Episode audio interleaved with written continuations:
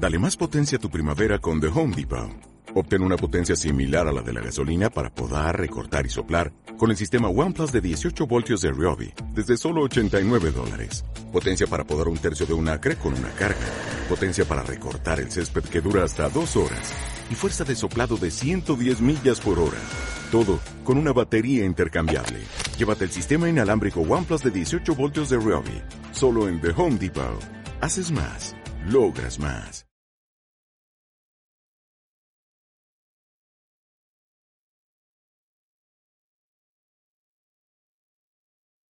Y nada, ahora me toca, me toca hablar y reflexionaba, bueno, en todas las letras que cantamos. La verdad es que qué fácil es cantar, ¿eh? qué fácil es cantar y, bueno, cantar, ¿eh? No digo cantar bien, digo cantar, ¿eh? Lo estoy diciendo bien. Y, y a veces, ¿qué, ¿qué cosas cantamos, no? y yo hoy, eh, en esta semana, en estas semanas, desde, desde el impacto, bueno, en este tiempo, eh, no hago más que pensar en una canción que es una canción de. Es, bueno, yo decir de Aitor, bueno, no sé si es de comisión, de Aitor, bueno, no sé si es justo de él o de Alberto, no lo sé. O no sé si ni siquiera es de ellos, si ellos la tradujeron, que también puede ser eso. Que es la de. No voy a tararear, ¿eh? La de vuelvo ante ti. Bueno, sí, no me sale, tengo que hacerlo. en adoración. Pues se trata de ti, solamente de ti, Jesús, ¿no? Y reconozco que llevo un tiempo que no hago más que pensar eso, en mí, eh, por mi vida, ¿no? Y, y, por. Y bueno, por todo, ¿no? No hago más que pensar que al final esto solamente se trata de ti, solamente de ti y Jesús, ¿no? Y en este tararear de esta canción, eh, pues hoy os quería hablar de, de la parábola de la vid y los sarmientos. Y quería hablaros, eh, pues no, de, de Juan 15, 1.8, ¿no? Dice el Evangelio de San Juan en 15.1.8. En aquel tiempo dijo Jesús a sus discípulos, Yo soy la verdadera vid y mi Padre es el labrador. A todo sarmiento mío que no da fruto lo arranca, y a todo el que da fruto lo poda, para que dé más fruto. Vosotros ya estáis limpios por las palabras que os he hablado, permaneced en mí y yo en vosotros. Como el sarmiento no puede dar fruto por sí si no permanece en la vid, así tampoco vosotros si no permanecéis en mí. Yo soy la vid, vosotros los sarmientos. El que permanece en mí y yo en él, ese da fruto abundante, porque sin mí no podéis hacer nada. Al que no permanece en mí, lo tiran fuera como el sarmiento y se seca. Luego lo recogen y lo echan al fuego y arden. Si permanecéis en mí y mis palabras permanecen en vosotros, pedid lo que os deseéis y se realizará. Con esto recibe gloria mi Padre, con que disfruto abundante, así seréis discípulos míos. Pues esta es eh, la parábola que yo hoy quería, quería hablar y, y porque en todo este se trata de ti, solamente de ti, es como que de repente esta parábola vino a mí como a dejármelo claro. Se trata de Dios y se trata de Jesús y permanecer en Jesús. Y si no permanecemos en Jesús, nada tiene sentido, ¿no? Jesús es la vida, Jesús es la savia, Jesús es aquello, ¿no? Que nos ayuda a crecer y que de alguna manera a ser sarmientos eh, fuertes, ¿no? Y como deberíamos ser. Y la única manera de dar fruto y la única manera de dar fruto en abundancia es que la savia que corra por nosotros sea el Señor. Y a mí, en nuestro alrededor, hay muchísima gente siempre preocupada por cuáles serán mis dones, cuáles serán mis frutos, qué frutos tengo que dar. Y yo al final, después de de leer esto o pensaba, lo único que tienes que estar es con el Señor, lo único que tienes que estar es en el Señor y que Él sea tu sabia, que Él sea tu vida y todo lo demás, todo lo demás vendrá, ¿no? Él, él se va a encargar de todo ello, ¿no? Entonces, bueno, por eso hoy quería, quería hablar de, de esto, ¿no? De la importancia de, de permanecer en el Señor y de que de eso se trata, ¿no? Y bueno, os voy a ir lanzando algunas preguntas. Y mi pregunta es esta, ¿no? ¿Qué, estáis haciendo para permanecer en la vid? ¿Qué estáis haciendo para, permanecer? Em, para que no ser sarmientos de estos de que venga el labrador y os arranque, porque lo que hay no está llegando la vid, no está llegando la savia y por tanto tiene que ser arrancado, ¿no? Esta es mi primera pregunta. Eh, ¿Qué estáis haciendo para permanecer en la vid, no? Porque yo creo que muchas veces, al final, muchas cosas que para nosotros eh, nos vuelven locos en, en nuestra cabeza, el tema de, pues eso, ¿no? muchas historias se arreglarían si lo que haríamos sería una y otra vez volver al Señor, volver a Jesús y ponerlo todo en sus, a sus pies, ¿no? Yo creo que los que hemos tenido alguna vez esa experiencia de ir con todas nuestras historias donde el Señor y ponernos a sus pies hemos, nos hemos dado cuenta de lo que eso significa, ¿no? Que ahí todo, todo se coloca, ¿no? Y se recoloca.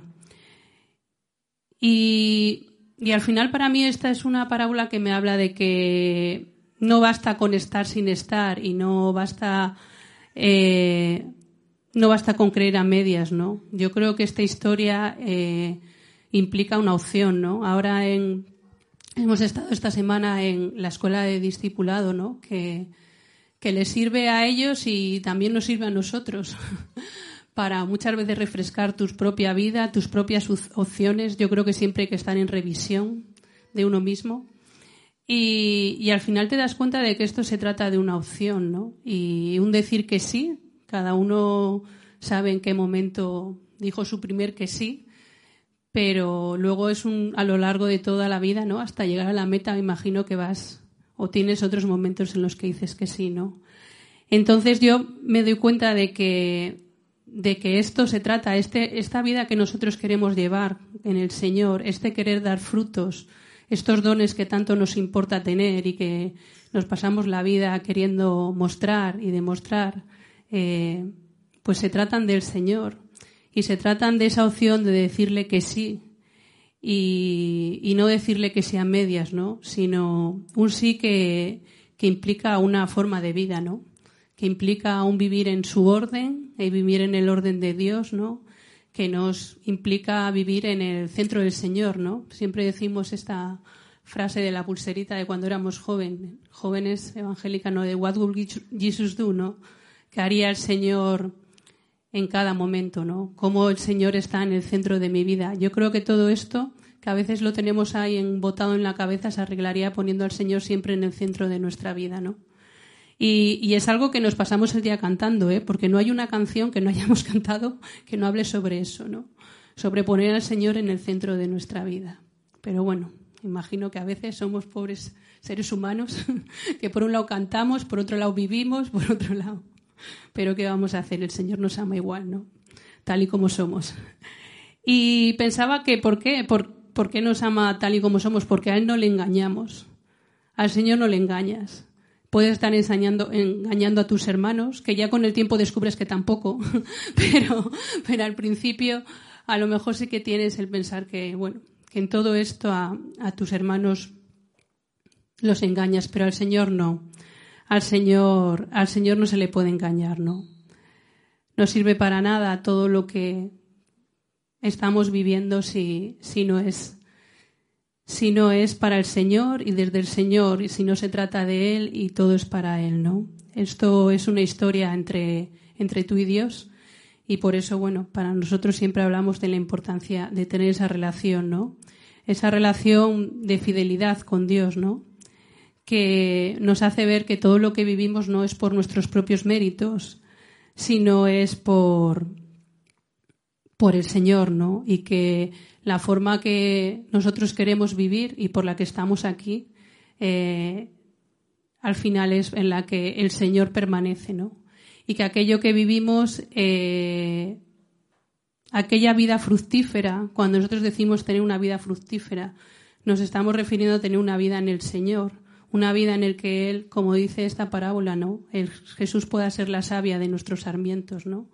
Nuestra vida por lo menos las de los que hemos conocido al Señor y de los que ahora estamos aquí, sentados, eh, y me imagino de la que muchos de los que estáis ahí detrás de la cámara en el sofá o, sentados en una silla o en el suelo donde estéis, eh, pasa por eso, ¿no? Pasa de alguna manera por, por el Señor, ¿no? Por Jesús y, y por los frutos, ¿no? Y por los frutos que, que, no son nuestros frutos, sino son sus frutos, ¿no? Y para ser sus frutos tienen que pasar por Él.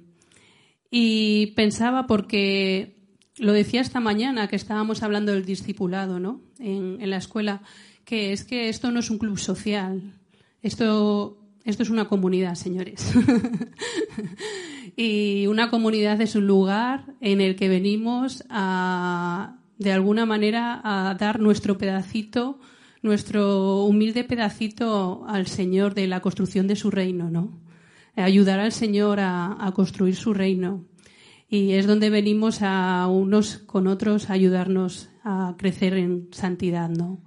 Pero ni la construcción del reino ni llegar a nuestra santidad, nada, nada tiene sentido si, si Jesús no está ahí, ¿no? Si Dios, si Jesús no, no está aquí, nada tiene sentido.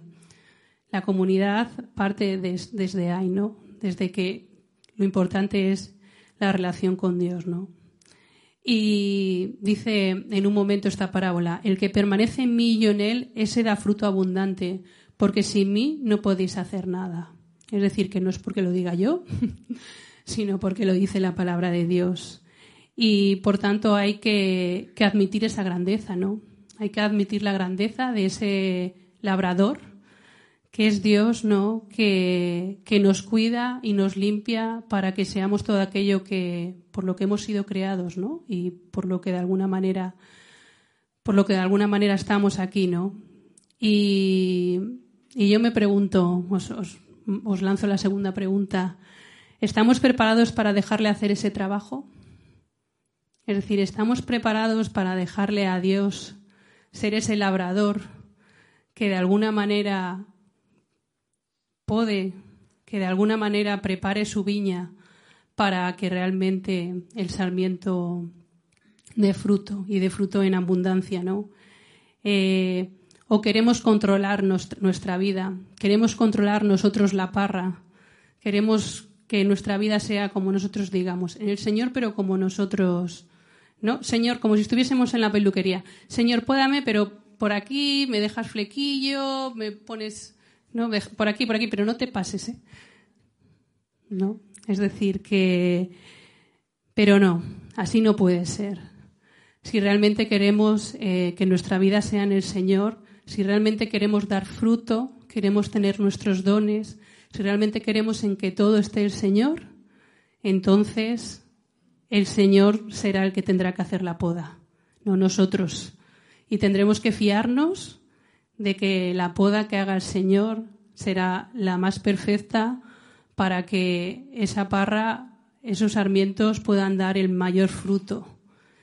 Y, y eso a veces es complicado, ¿eh? Yo entiendo que lo digo y me lo digo a mí también, es decir, no, esto me lo predico a mí también, que a veces es, es complicado, ¿no? Es complicado pensar que, que el viñador, que el labrador tiene el cuchillo afilado y el ojo certero y que va a cortar todo aquello que, que sobra, ¿no? Aquello que nos, aquello inútil, aquello que nos lleva a, a, no nos lleva a él, no nos lleva a nuestros frutos, ¿no? Sino aquello que de alguna manera eh, a lo mejor es lo que no nos está dejando dar fruto.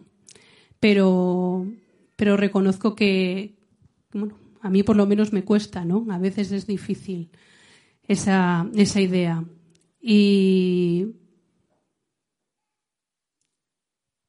pero al mismo tiempo es difícil, pero yo lo digo y, me parece apasionante, ¿no? Me parece apasionante el poder de alguna manera pensar, José, es que el Señor en esta vida de fe eh, está trabajando conmigo, es decir, está podando aquello que, que no que sobra, aquello que no me lleva a él, aquello que a lo mejor me hace sufrir más de lo que pienso, aunque ya con lo que tengo ya sufro.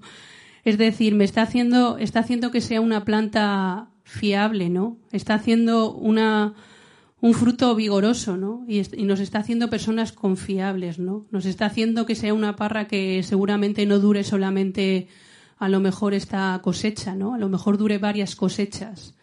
Y, y es, y es difícil eh, pensarlo o es fácil pensarlo, pero es difícil ponerte a que ser podado. Yo creo que mejor me explico así, ¿no? Pero qué apasión. Bueno, me parece apasionante, ¿no? El pensar que, que Dios puede hacer grandes cosas con nosotros y nosotros nos dejamos, ¿no? Y, ¿Y te arriesgas a ser podado? Esta es mi tercera pregunta. ¿Te arriesgas a ser podado? Eh, ¿Te arriesgas a lo que eso significa, no? A lo que significa eso, que, que el Señor te renueve, que de alguna manera se lleve todo aquello que sobra, ¿no? Y que tú te conviertas en una persona confiable, en una persona que pueda dar ese fruto que tanto estás deseando, en esa persona que, que tenga esos dones que tanto quieres, quieres mostrar, pero esos dones y ese fruto en el Señor, con esa savia que es Jesús y con ese labrador que es el que pone cada cosa en su sitio, ¿no? Y, eso eh, hace que la viña tenga muchísimo más valor, ¿no?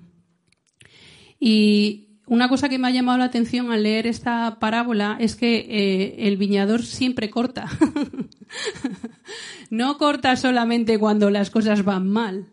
El viñador corta cuando las cosas van mal, por supuesto, para desecharlo y tirarlo y para quemarlo.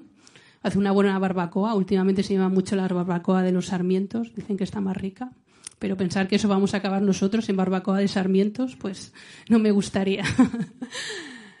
El Señor también poda, ¿no? El labrador también poda para, para que esa planta sea más, mucho más vigorosa, ¿no? Y dé mucho mejor fruto, ¿no? Y eso me hacía pensar que,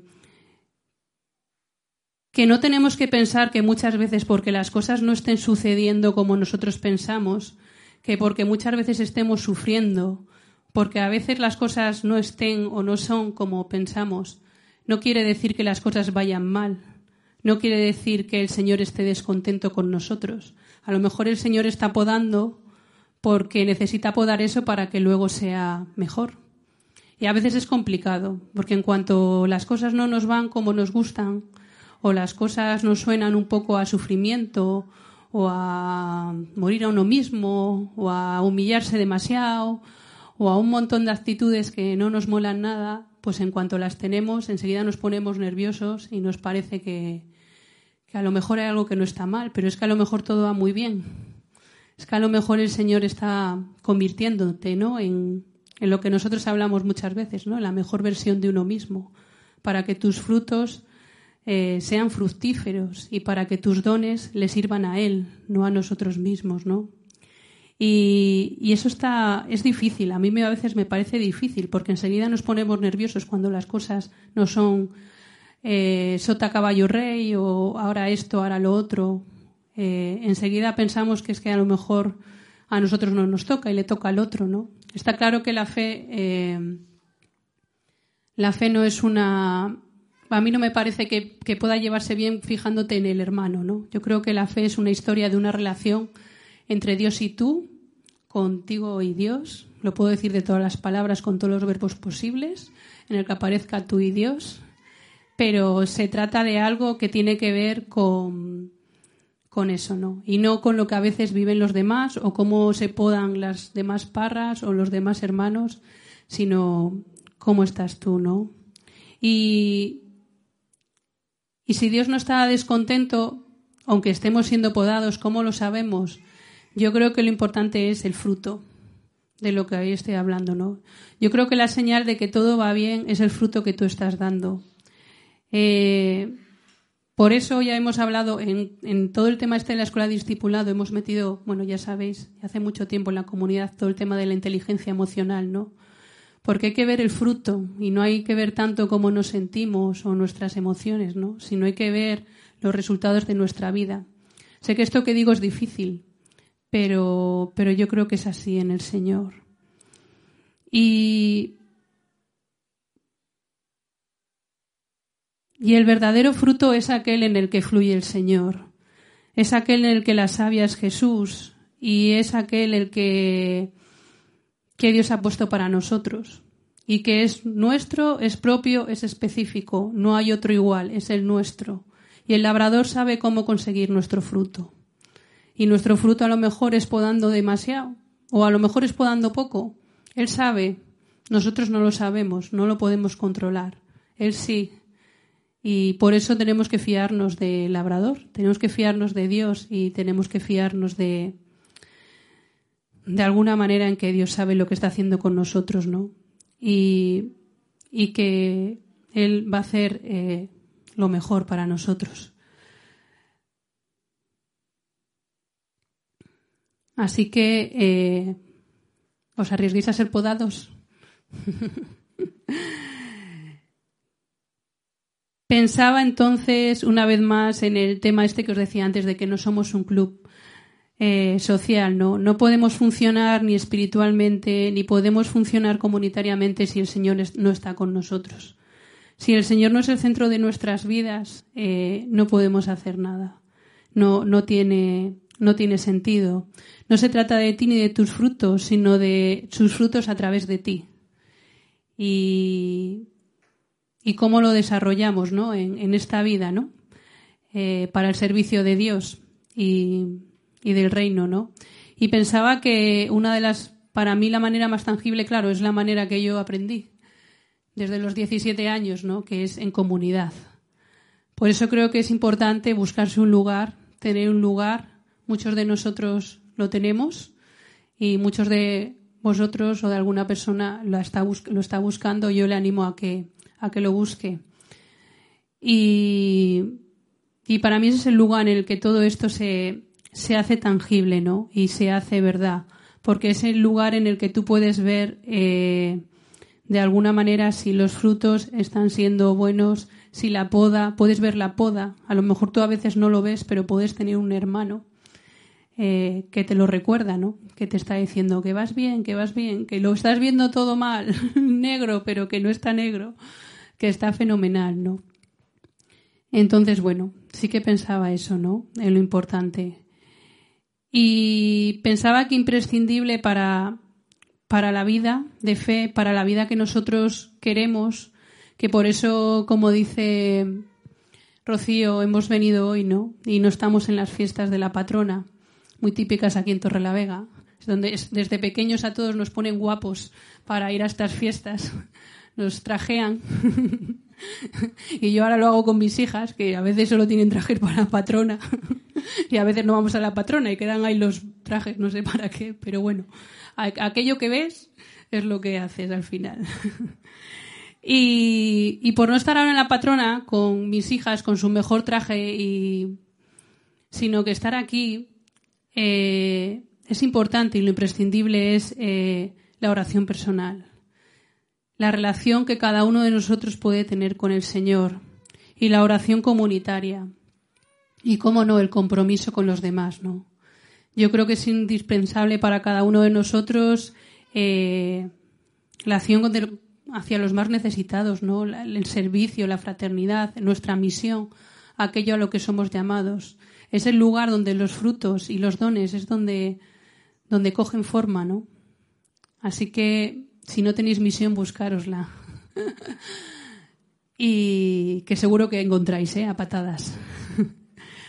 Así que pensaba en, ya sabéis, me gusta a mí todo el tema este de los dos palos de la cruz, ¿no? Para mí siempre ha sido una buena revisión de vida, ¿no?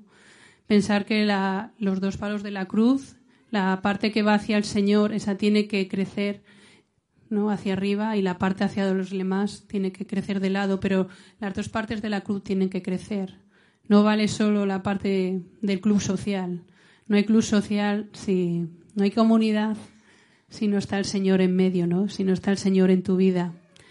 Y, a veces cuesta, ¿no? Yo hablo con muchísima gente, acompaño a muchos chavales y no tan chavales que todo esto cuesta, ¿no? Cuesta la relación con Dios, cuesta muchas veces el ser constantes, el fiarse, el ser fiel.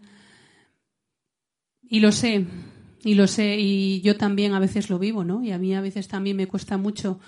Pero creo que hay que quererlo siempre, hay que intentarlo siempre.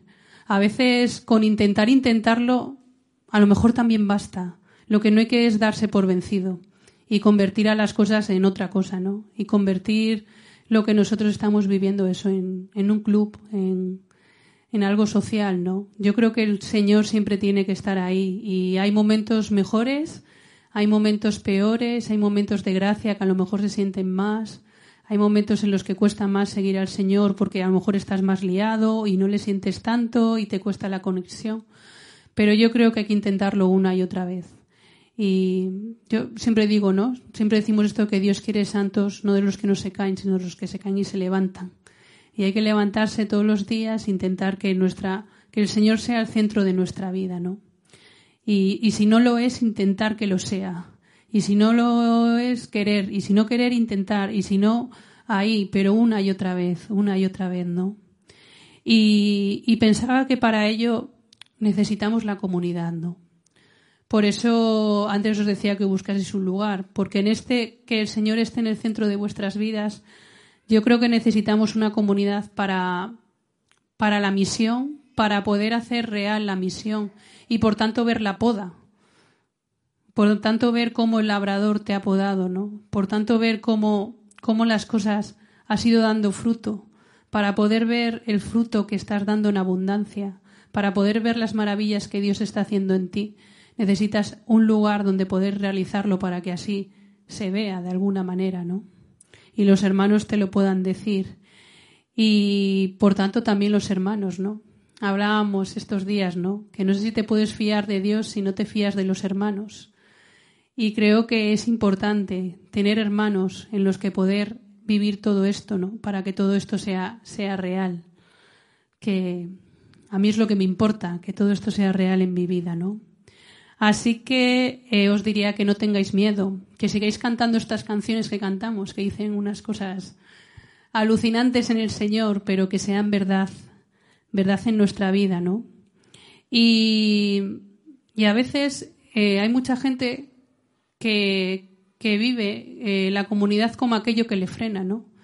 Hay mucha gente que vive la comunidad y los hermanos como aquellos que no están viendo sus dones o aquellos que no están viendo su fruto o aquellos que de alguna manera les están aguando la fiesta, ¿no? les están castigando. Y leí una frase que me encantó y dice, nadie, absolutamente nadie, puede cerrar una puerta que Dios abre para ti. Y eso, eso sí que lo creo. Nadie, nadie, nadie puede cerrar una puerta si Dios la está abriendo para ti. Ningún hermano, ninguna comunidad puede estar abriendo una puerta si Dios la está cerrando una puerta, perdón, si Dios la está abriendo para ti. Así que si tu misión, tu llamado, tus frutos, todo crees que son verdaderos, que son del Señor, ya está, tú sigue adelante, pero sigue adelante con la relación en el Señor, dejándote podar por el viñador, por Dios, dejando que la savia sea Jesús, y no te preocupes que los hermanos se rendirán a ello. Amén. Por tanto, la comunidad es un instrumento y la comunidad es testigo. La comunidad es testigo de lo que Dios, de lo que el viñador hace en tu vida. Y, eso, ¿no? Vuelve a decir amén, meme, amén. aquello, aquello que Dios abre para ti, un hombre no lo va a cerrar un hombre nunca lo va a cerrar. Y a lo mejor es que no es en esta comunidad, tiene que ser en otra, pero entonces búscate otra. Amén. Así que dice eh, al final, en el versículo 8, ¿no? Y ya voy terminando, dice, la gloria de mi Padre está en que deis mucho fruto y seáis mis discípulos, ¿no? Y aquí dice la palabra discípulos. Y hoy hemos estado hablando de lo que es un discípulo. Y un discípulo no es un creyente, ni alguien que vive a medias, ni una persona que cree en Dios pero no significa nada en su vida, ¿no? Sino un discípulo es aquella persona que ha puesto a Dios en, el centro de su vida y se ha fiado de él y de sus hermanos y se ha convertido en un en un cristiano adulto, ¿no? En un cristiano maduro, confiable, que se puede encargar de los demás, ¿no? Y del, de lo que está hablando aquí Jesús en esta palabra es de discípulos. Y es labor del Padre, es dotar a las ramas de las mayores posibilidades de ser aquello para lo que han sido creados, ser la mejor versión de nosotros mismos, ser discípulos.